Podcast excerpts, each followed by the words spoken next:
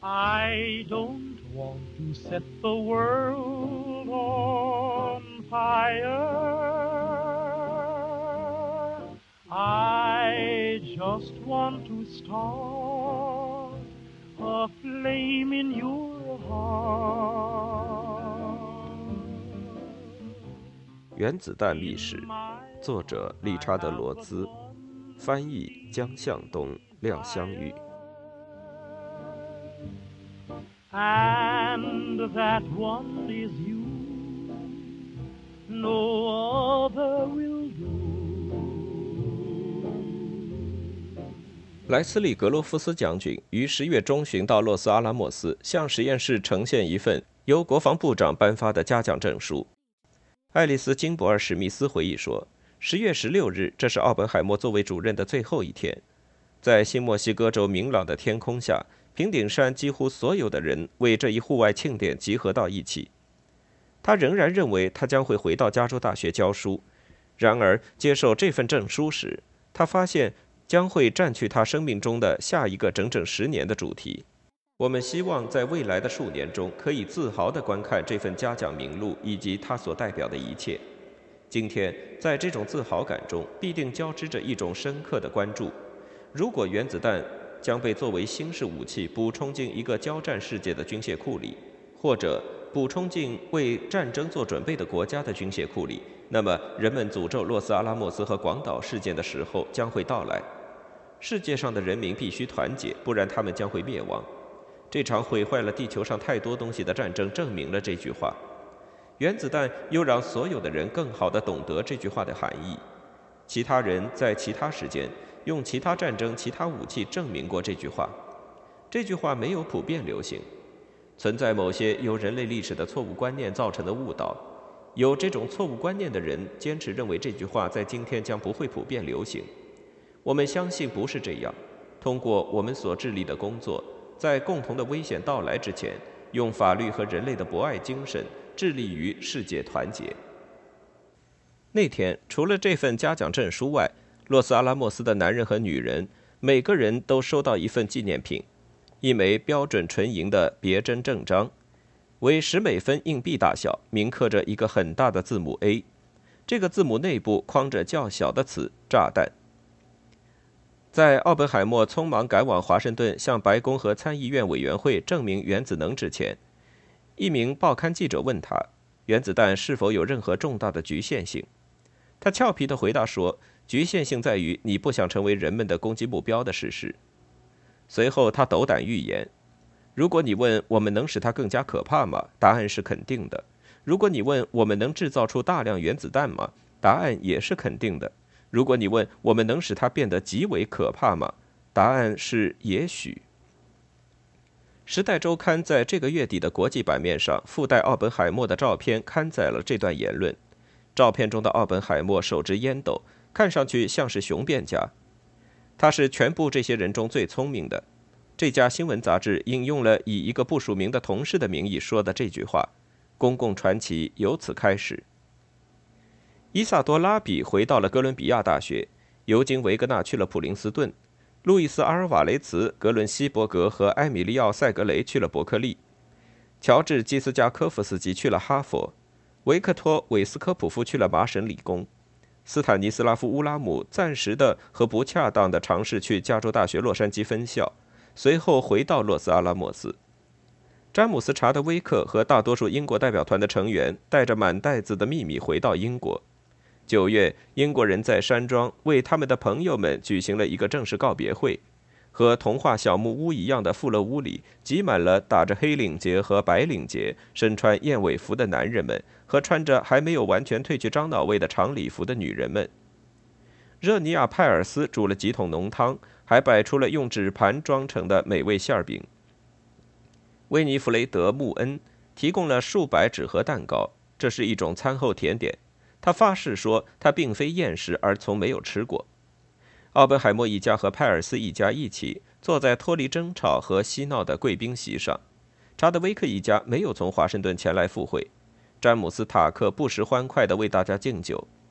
贝尼斯·布罗德提到，宴会后英国人表演了基于《树林中的孩子们》的原创哑剧。好大叔温尼将他的孩子们送去与好大叔富兰克林会师，制胜坏大叔阿道夫和贝尼托。去未知沙漠进行冒险旅行的孩子们所面临的一切由整个代表团表演出来。最后，压轴戏是三位一体实验的再现。剧中有用一架人字梯代表的高塔，塔上有一桶杂物倾倒下来，制造数分钟时间的闪光、砰砰咯咯作响的效果。对许多妇女来说，这并非完全容易理解；然而对男人们来说，获得了巨大成功，尤其是砰砰作响的某些细节。这实在是一场真实出色的演出。随后，他们清扫地面、跳舞。正像他们在漫长的战争年月隐退在这片陌生的荒野里召集的许多个星期六舞会那样，尼尔斯·波尔住在哥本哈根的加士伯光荣之家，于十一月九日写信给奥本海默说：“我对于我在返回丹麦之前没有再见到你而感到非常遗憾。然而，由于安排我和玛格丽特的行程的困难性，我们没能如我们打算的那样在工程的秘密解除之前返回美国。”因此，我不再推迟返回丹麦，被认为是明智的。我无需说，我和奥格怎样经常地回忆起你和基地在那些刚过去的多事的岁月里给我们带来的所有善意。在那些地方，你们的理解和同情对我来说如此意味深长。怀着这种巨大成就可能决定性的有利于给国家之间带来和谐关系这样一种希望，我觉得与你的关系是如此的紧密。我相信全部问题正在以一种良好的方式发展，而情况并不是这样。正如波尔所知，在美国有人在大肆谈论美国要保守和保护原子的秘密。那年秋天和初冬，在苏联的一系列活跃于这个领域的报道中，透露出来一些不论多小也算是秘密的内容。历史学家赫伯特·费斯写道：“九月中旬，陆军部了解到。”苏联当局正在强迫捷克斯洛伐克军队各指挥官发布命令，所有与原子能应用、火箭武器和雷达有关的德国计划、部件、模型和公式都要交给他们。俄国步兵和技术部队占领了亚基莫夫和圣约阿希姆斯塔尔这座城市和这座工厂，当时在中欧是唯一产油的地方。马丁克拉普罗特。从这座老矿的矿物残余中首次分离出灰色重金属，他将它命名为铀。年轻的罗伯特·奥本海默于1921年徒步旅行来这个矿探过险，现在他落到了苏联人手中。驻莫斯科的美国大使馆一名专员于12月24日警告说，苏联已经在着手制造原子弹，对此官方正式声明过。大量的可用证据表明，苏联正在做出巨大努力，并且给这种事业赋予超级优先权。赫伯特·约克回忆说：“待在家里不了解，对我们大多数人来说，俄国就像月球的另一面那样神秘而遥远。而且，当他真正有了新想法或者新发明时，也没有太多的生产能力。”当时的一个公众笑话说。俄国人不能秘密地用手提箱将原子弹带入美国，因为他还没有能力制造出一只完整的手提箱。然而，如果美国的领导人不相信苏联很快能够制造出原子弹，那么苏联另外要做的事情及其动机是什么，就变成了一个在美国政府内部激烈辩论的问题。悲剧性的这种辩论遮蔽了更深刻的问题，然后使世界出现历史上的首次对抗。罗伯特·奥本海默面对国会做了证明，他已经开始在权力中心以他的方式起作用。此刻，在1945年11月份的一个暴风雨的星期五晚上，他进一步公开审视核困境，从洛斯阿拉莫斯主任职位上的约束中解脱出来。他对500名洛斯阿拉莫斯科学家联盟成员发表讲话。这个科学家联盟是一个新的政治团体，他们拥挤在山庄里较大的电影院里。一份未修订的抄本保存了观众所听到的讲话内容。平顶山上空的雷声为他的直率的议论配乐。这个讲话重新勾画出波尔揭示过的前景，并确定了到目前为止仍然存在的限制和机遇。我今晚要发表演说。如果你们当中有人有很好的记忆力，也许你们将会把它当成适合于一名科学家伙伴。以及至少作为一名为我们所处的困境担忧的伙伴所发表的讲话，奥本海默用幽默的语言开始了他的讲话。他认为相关的困境是相当简单和相当深刻的问题。对他来说，这些问题中的一个是科学家为什么制造原子弹。他列举了许多动机：担心纳粹德国首先造出来，希望它能缩短战争进程，出于好奇、冒险的感觉，或者世界因此可以知道能够做什么和怎样对待它。然而，他认为基本动机是道德上的和政治上的。你能正确的归结出我们做这项工作的理由，在于它是一种有组织的需要。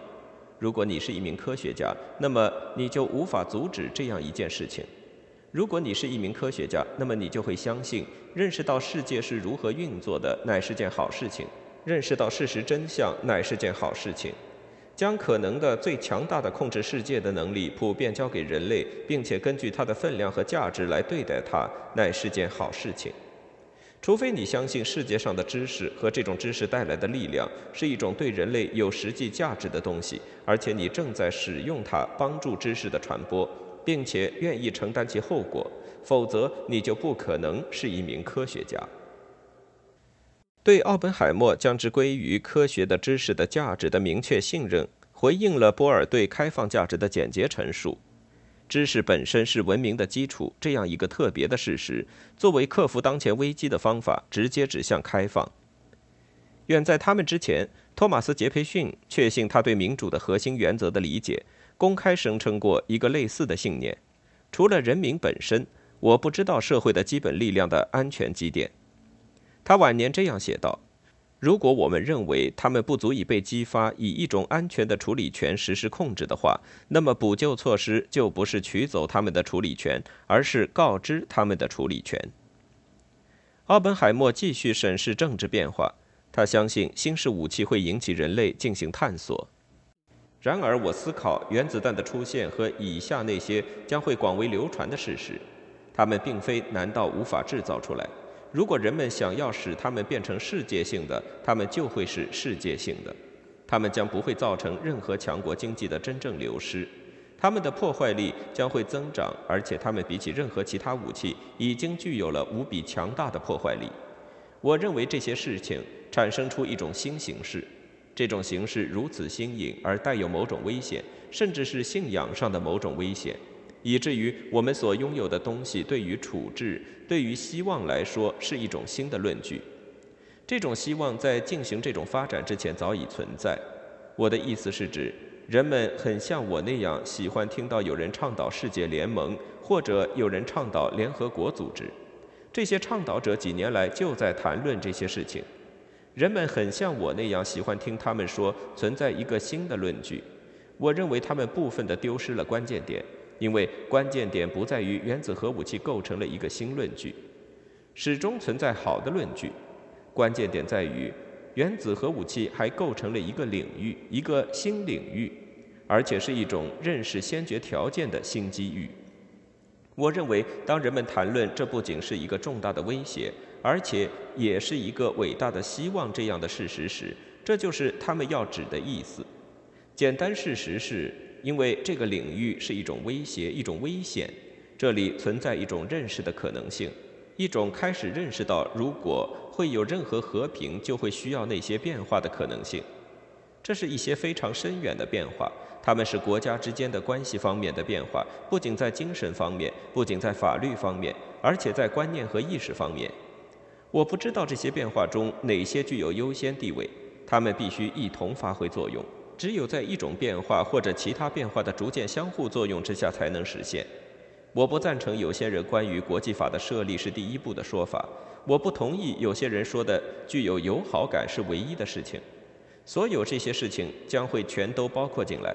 我认为正确的说，原子核武器是一种影响世界上每一个人的危险之物，而且在这个意义上，完全是一个普遍问题，是与为了盟军去打败纳粹同样普遍的问题。他继续说：“可以把解决这个普遍问题作为一种新型国际协作关系的试验工厂。我将它作为一个试验工厂来谈论，是因为相当清楚的是，原子核武器的控制不能完全认为是这种行动的唯一目标。唯一目标只能是建立一个团结的世界及一个不会出现战争的世界。”半个世纪的限制和经常就武器控制进行的令人哭笑不得的谈判，并没有改变奥本海默的基本观点。这种基本观点就是波尔首先提出的充满希望的原子弹的互补性。随后，他论述了波尔所谓的放弃的必要性。奥本海默提供了一段美国式的类比。我想要强调的一个观点与精神方面的巨大变化有关。我们珍视一些事物，而且我认为是正确的、十足的珍视这些事物。我要说“民主”这个词语以及其他的词语，就是其中的几个。世界上有许多地方没有民主，我们还珍视其他的一些事物，而且我们应该正确的珍视它。当我说国际事务中的一种新精神时，我的意思是指，甚至对于我们珍爱的这些最深刻的事物，美国人乐意为之去死。我们中的大多数人的确乐意为之去死。甚至在这样一些最深刻的事物中，我们认识到存在比这更为深刻的某些东西。也就是与每个地方的其他人的公共联系，只有你实行这种联系，那么这种联系才是有意义的。因为如果你着手处理这种问题，而且说我们知道什么是对的，而且我们打算使用原子弹让你赞同我们，那么你就处于一种非常弱势的地位上。我想要对那些不得不抓住这一问题的人们寄予极度同情，并以最强的语言力劝你不要低估他的困难。我能够考虑一种类比，在十九世纪前半叶的那些日子里，有许多人，大多数是在北方，然而也有一些在南方。他们认为世界上没有比奴役人类更为可耻的罪行，没有任何其他事情比起根除这种罪恶会使他们更愿意贡献出他们的生命。我年轻时，我总是想知道是什么原因使得林肯当总统时，他没有声明这场战争是针对南方的。而当战争爆发时，宣布这是一场废除奴隶制的战争，这是中心点，是这场战争具有号召力的关键点。如你所知，林肯遭到了许多废奴主义者以及许多随后称为激进分子的人的激烈批评，因为他似乎在发动一场没有击中要害的战争。然而，林肯认识到，在奴隶制问题之外，是这个国家的人民的社会问题以及联邦的问题。我也只是在最近几个月才领悟到其深度和智慧的。为了保护联邦，林肯必须服从于根除奴隶制这样一个直接问题。我认为，如果他找到了他的方法，那么事情将会这样进展：即利用在团结的人民中的这种思想冲突来根除奴隶制。因为这一理解，奥本海默向波尔表示祝贺。在艰难的日子里，是你有如此丰富的思想，是你与我们做了如此多的讨论，是你帮助我们得出了结论，即普遍放弃使用武力。这种结论不仅是一个合理的解决途径，也是唯一的解决途径，别无选择。奥本海默在那个暴风雨的夜晚的其他讲话，在以后的年月里产生了重要影响。立法的实际问题，劝告他的科学家同行为他们工作的后果承担责任。最后，他针对变化进度表做出了现实主义的最后迸发。我不能肯定最重要的进展机遇在将来不会出现在比我们长久以来认为的稍微远一点的地方。简单的事实是，在现实世界里，对于现实世界里的现实的人民，为理解它的全部含义需要花费时间，可能会花费很长的时间。我不能肯定，正如我在此前说过的。在其他地方不会比在美国花更长的时间。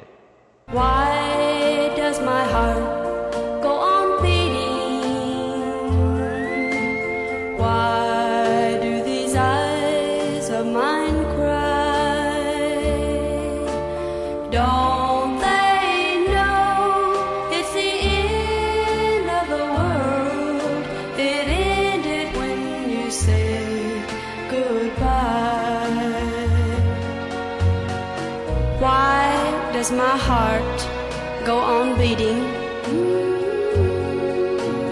Why do these eyes of mine cry?